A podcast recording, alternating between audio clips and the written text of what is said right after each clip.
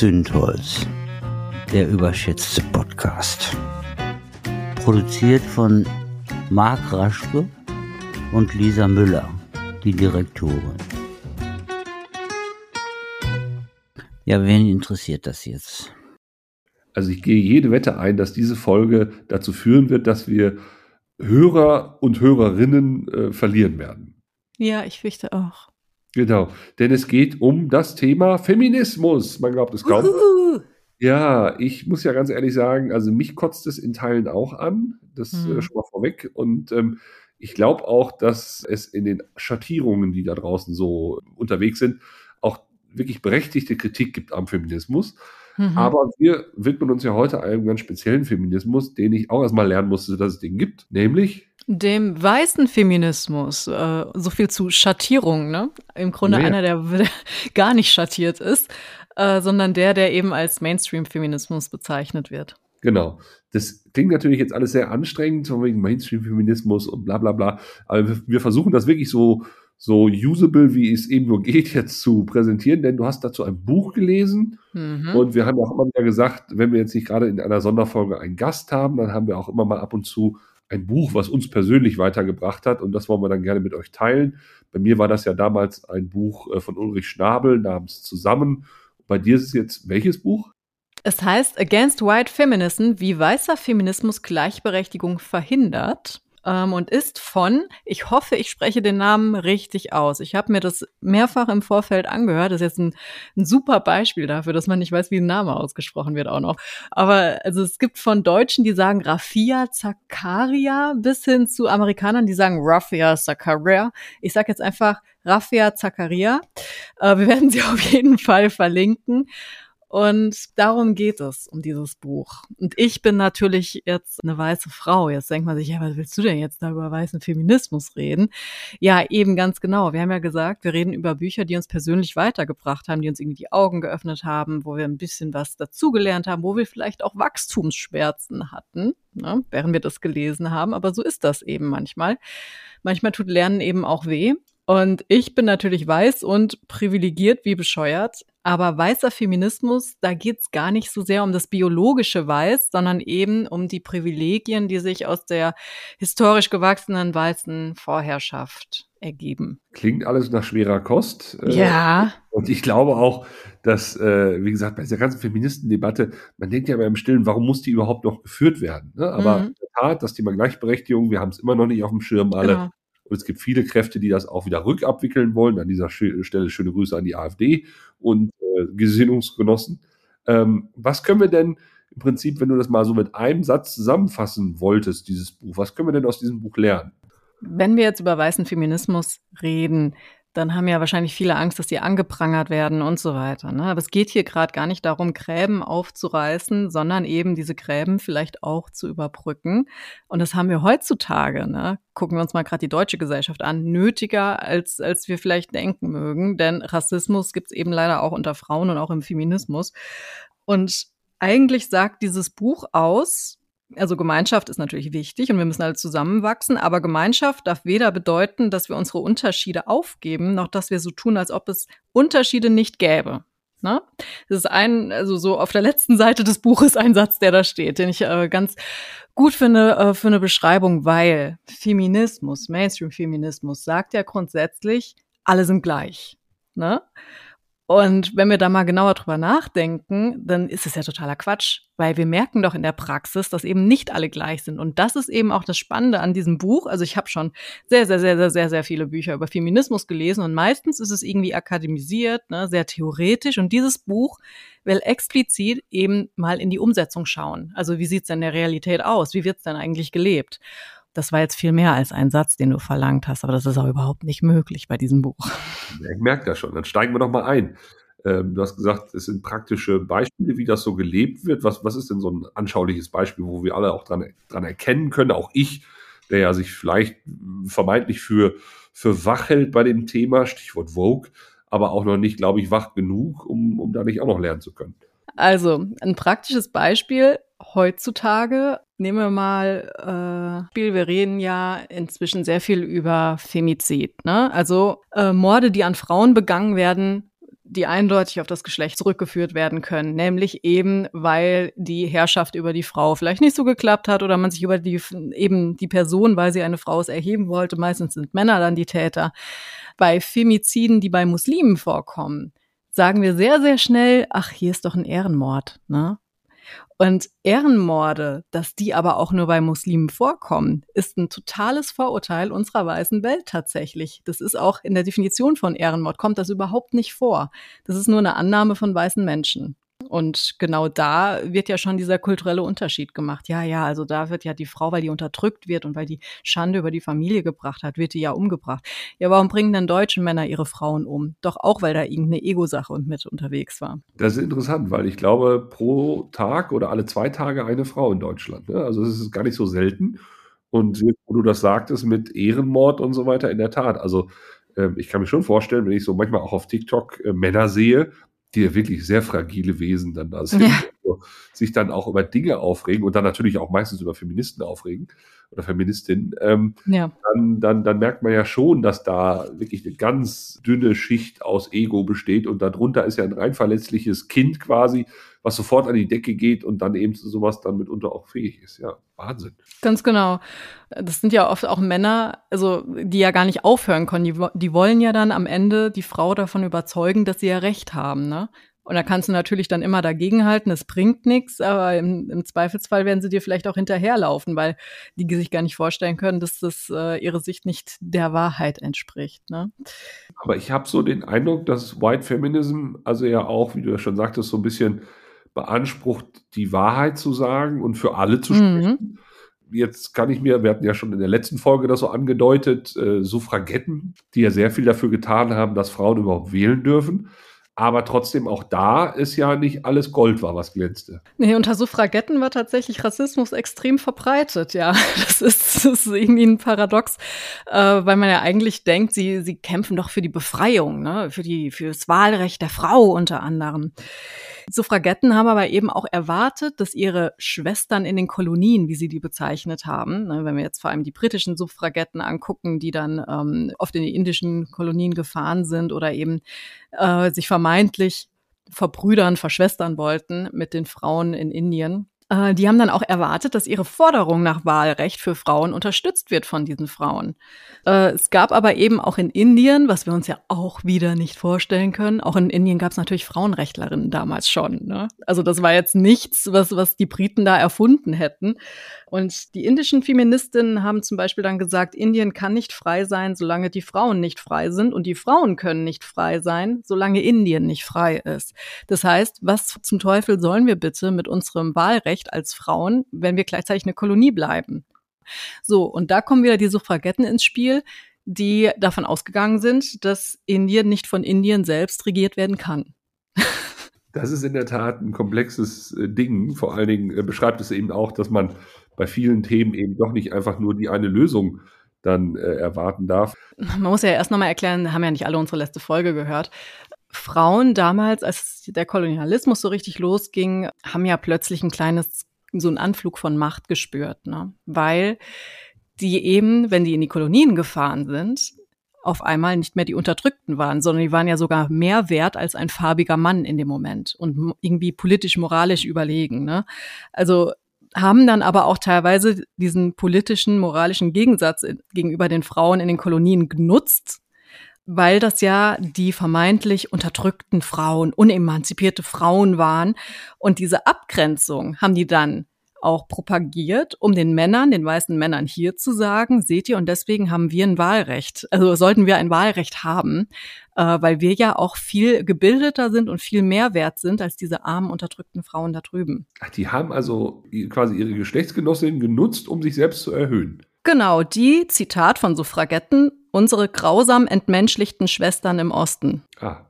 die natürlich Hilfe brauchen, die bestimmt erziehbar wären und dadurch auch erlösbar. Ne? Deswegen waren die auch nicht daran interessiert, dass die Kolonien abgeschafft werden, weil das eben der Grund für Emanzipation war, weil es halt eine Überlegenheit gab. Ne? Und äh, das war gleichzeitig aber auch ganz gutes Mittel, um hier die Männer of Color barbarischer darzustellen, weil die ja natürlich die Frauen da drüben noch viel heftiger unterdrückt haben. So war die Erzählung. Ja, ja das, das erinnert mich an meinen Besuch bei People of Deutschland. Das war ja diese ein Jahresgeburtstagsfeier quasi des gleichnamigen Buches in Berlin. Ähm, und da sagte nämlich auch jemand auf der Bühne, also da ging es in dem Buch unter anderem um Diskriminierungserfahrungen in Deutschland von schwarzen Menschen. Und eine sagte dann, ähm, ja, man sollte bei all dieser Diskriminierungsdebatte, die man gerade führt, eben nicht nur über weiß versus schwarz reden, sondern auch mhm. innerhalb der Gruppierungen äh, sollte man entsprechend gucken, dass man äh, auch da mal die Schattierungen der Diskriminierung, also es kann ja sein, dass sich die eine Gruppe im Innenverhältnis auch nochmal diskriminiert. Ähm, mhm. Also sprich, wir sind zum einen eben, was, was, was die Hautfarbe angeht, in, in wirklich Schattierungen von Diskriminierung und dann sind wir noch beim Geschlecht. Also äh, ganz schön komplex. Ja, absolut. Deswegen sage ich ja auch, es gibt eben in der Frauenbewegung gar nicht die eine Frauenbewegung. Also wenn du sagst, oh, die Frauenbewegung nervt mich, dann muss man eigentlich fragen, ja, welche Gruppierung davon denn? Weil das ist was, was es schon ne, hunderte Jahre gibt. Natürlich ist das in verschiedene Richtungen gewachsen und da gibt es eben auch Spaltungen. Ja, und es gibt eben ganz oft so eine Opfer- und Retterrolle, ne, die sich aus der, rein aus der Kultur irgendwie speisen soll. Also jetzt hatten wir über die Kolonien gesprochen, aber auch da gibt's ja zum Beispiel die, die, die Vorstellung, dass Feministinnen ja immer starke Frauen sind. Ne? Wir, wir kotzen ja, wenn wir Powerfrauen hören inzwischen. Aber natürlich ist eine Feministin stark und lässt sich überhaupt nichts sagen. Und die kann natürlich auch nicht Opfer von einem Missbrauchsfall werden. Das sind ja dann die anderen Frauen, die man ja dann als starke Feministin rettet. Ne? Wo man dann die Fürsprecherin für ist. So sagt es der weiße Feminismus. Wir reden jetzt, immer ganz wichtig zu erwähnen, nicht über Feminismus allgemein, weil der ist tatsächlich oder soll tatsächlich für alle da sein. Aber weißer Feminismus, da ist das eben mit diesen starken Frauen und das zielt ja eigentlich auch ab auf heutzutage zum Beispiel Frauen, die aus der Arbeiterschicht kommen oder Frauen, die in Frauenhäusern landen. Das sind ja alles relativ schwache Frauen, für die man dann so schick eine Benefizskala veranstalten kann. Ne? Also jetzt für die aus den Frauenhäusern.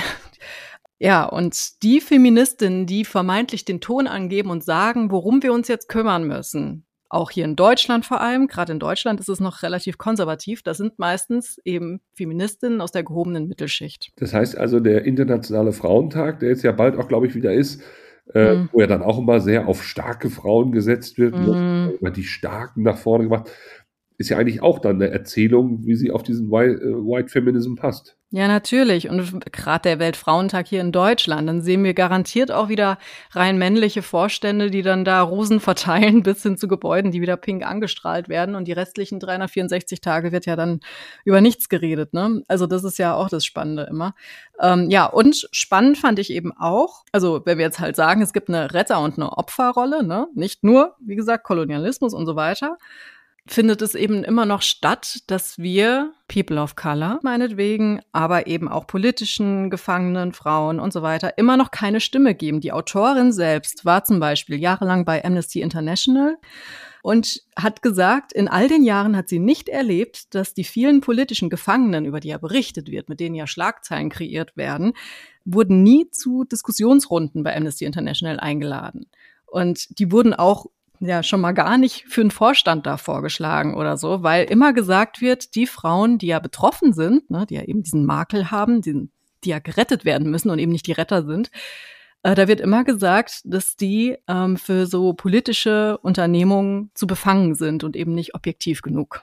Das ist ja gaga. Also wenn es danach geht, müsste ja jeder, der irgendeine Position hat erstmal komplett gescreent werden, äh, ob er nicht irgendwie aufgrund seiner Herkunft, seiner Biografie, seiner bisherigen Erlebnisse oder was auch immer befangen ist. Und dann wirst du immer irgendwas erwischen, was dann dazu führt. Aber ja, klar, so, so redet man sich dann die Welt schön, dass die ja gar nicht da rein dürfen. Und das geht eben so weit, weißer Feminismus, ne? Wir haben sehr lange dafür gekämpft und es ist ja immer noch nicht am Ende, dass man auch mal so eine Art Literaturkanon hat, wo eben nicht nur Männer drin vorkommen. Ja, ich weiß, das ist bedrohlich, wenn man das als Mann hört. Nein, aber was ja mehr darin geendet hat, dass man einen extra weiblichen Kanon entwickelt hat, anstatt dass wirklich der, der Weltkanon vielleicht nochmal neu überdacht wird.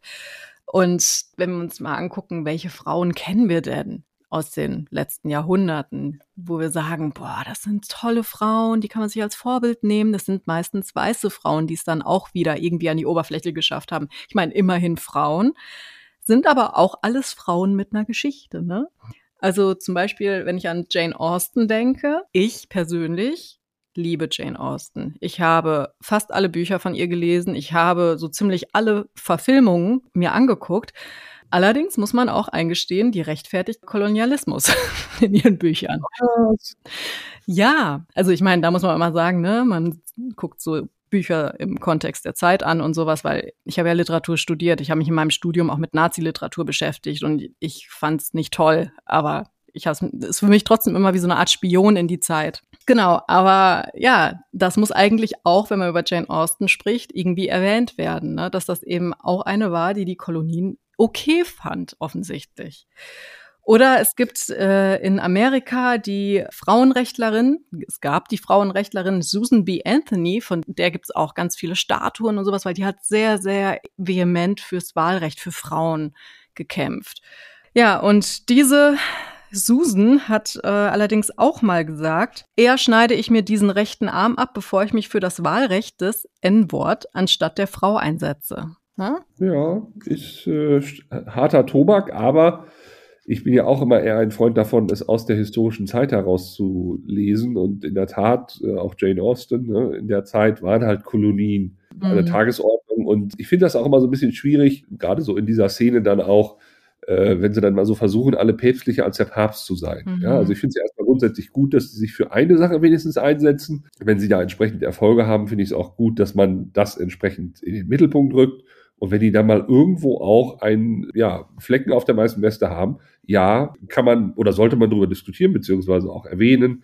Aber das schmälert in meinen Augen jetzt nicht so sehr, dass äh, sie da auf dem anderen Gebiet mhm. so gut unterwegs war. Absolut, weil sie auch gleichzeitig trotzdem eine Rebellin ihrer Zeit war. Also hat nicht geheiratet, hat ihr Geld, ihren Unterhalt selbst verdient als Autorin, für eine Frau auch ungewöhnlich. Ähm, und war ja unheimlich ironisch und sarkastisch unterwegs. Also hat sich über ihre Gesellschaft immer äh, lustig gemacht, ohne dass die es mitbekommen hat, sozusagen. Also das muss man ihr trotzdem anrechnen. Und ja, wenn ich sage, man muss drüber reden, ich sehe das genauso wie du, dass ganz viel leider immer auf Nebenkriegsschauplätze dann verlagert wird, ne? wo wir uns dann am Ende nur noch übers Gendern unterhalten, wie die AfD es auch gerne hätte, obwohl das ja nur wirklich nicht der, also ich kenne auch keine wirklich ernstzunehmende Feministin, die sagt, ja, wir müssen jetzt nur noch übers Gendern reden und das müssen, müssen alle machen. Das ist also nicht das Problem, das größte Problem, was wir jetzt gerade haben. Und mein Gott, macht es oder nicht, mir egal.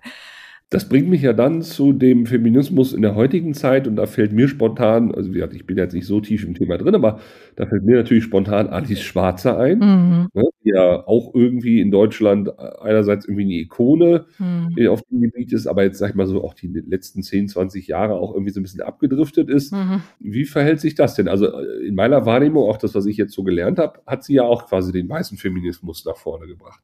Ja, absolut. Also da ist sie ganz groß drin, sagen wir es mal so.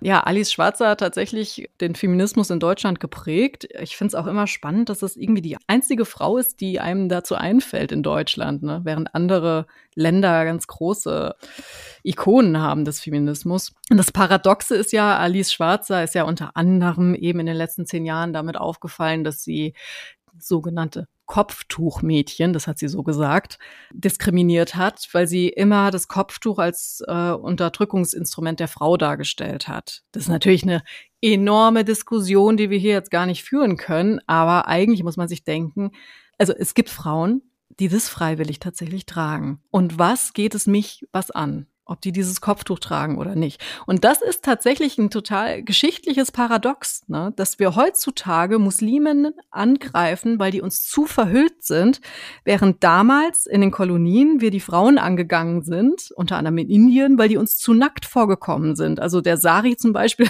war für westliche Frauen viel zu vulgär. Ne? Und damit hat man auch so eine Art angeborenen Primitivismus den bescheinigt. Aber das ist ja in der Tat übergriffig, was Frau Schwarzer da sagt und äh, ja, zeigt halt auch, dass, dass sie glaubt, sie hat die rettende Lösung und ist quasi äh, die Besitzerin der Weisheit und alle anderen müssen mhm. sich da die minder bemittelten und minder entwickelten Völker nach ihr richten. Genau, sie ist ja auch die Besitzerin der Weisheit, aber mit SZ halt. Das ist ja genau das, weil wir immer glauben, dass wir unsere eigene Kultur auf jeden draufdrücken müssen. Warum eigentlich? Jetzt äh, wird dann immer argumentiert, ja, die kommen doch in unser Land, dann müssen die sich an unsere Regel halten. Was soll denn das für eine Regel sein, dass man kein Kopftuch tragen darf? Also soweit ich weiß, steht im Grundgesetz, dass man nicht diskriminieren darf aufgrund einer Religion. Ne? Absolut, absolut. Aber die Frage ist ja, was lernen wir jetzt daraus? Also dürfen wir eigentlich jetzt noch uns für Feminismus stark machen? Äh, vor allen Dingen dürfen das weiße Frauen oder sollen die nicht mal eher auch sagen, äh, wir, wir, wir bieten jetzt die Bühne anderen Frauen, die es vielleicht gerade in Anführungszeichen nötiger haben? Oder, äh, oder wie sieht es zum Beispiel mit Influencerinnen aus, die ja auch immer sich sehr jetzt für so Feminismus stark machen, aber ja vielleicht auch in den Schattierungen gar nicht so unterwegs sind. Ja, das Problem ist wirklich, dass das gerade vor allem in Deutschland extrem schick ist. Ne? So eine Art Showfeminismus, wie ich ihn gerne nenne, oder auch Marketingfeminismus, wenn man zum Beispiel sich äh, nur dafür einsetzt, ausdrücklich, dass man jetzt irgendwie Lippenstift tragen darf. Und dass man deswegen nicht dümmer ist. Ja, das ist uns allen klar. Und ich weiß auch, dass das ein Ding ist, dass wenn man sich ein bisschen aufhübscht, man schneller schon mal blöden Spruch im Büro reingedrückt bekommt. Ja. Und das habe ich auch schon das ein oder andere Mal erlebt. Aber ähm, das, wenn du das als Kern deines Kampfes benennst, dann ist es sehr wahrscheinlich eher ein weißer Feminismus oder eben dieser Show-Feminismus, den benutzt, um deine eigene Person nach oben zu drücken, um dich ein bisschen spannender zu machen.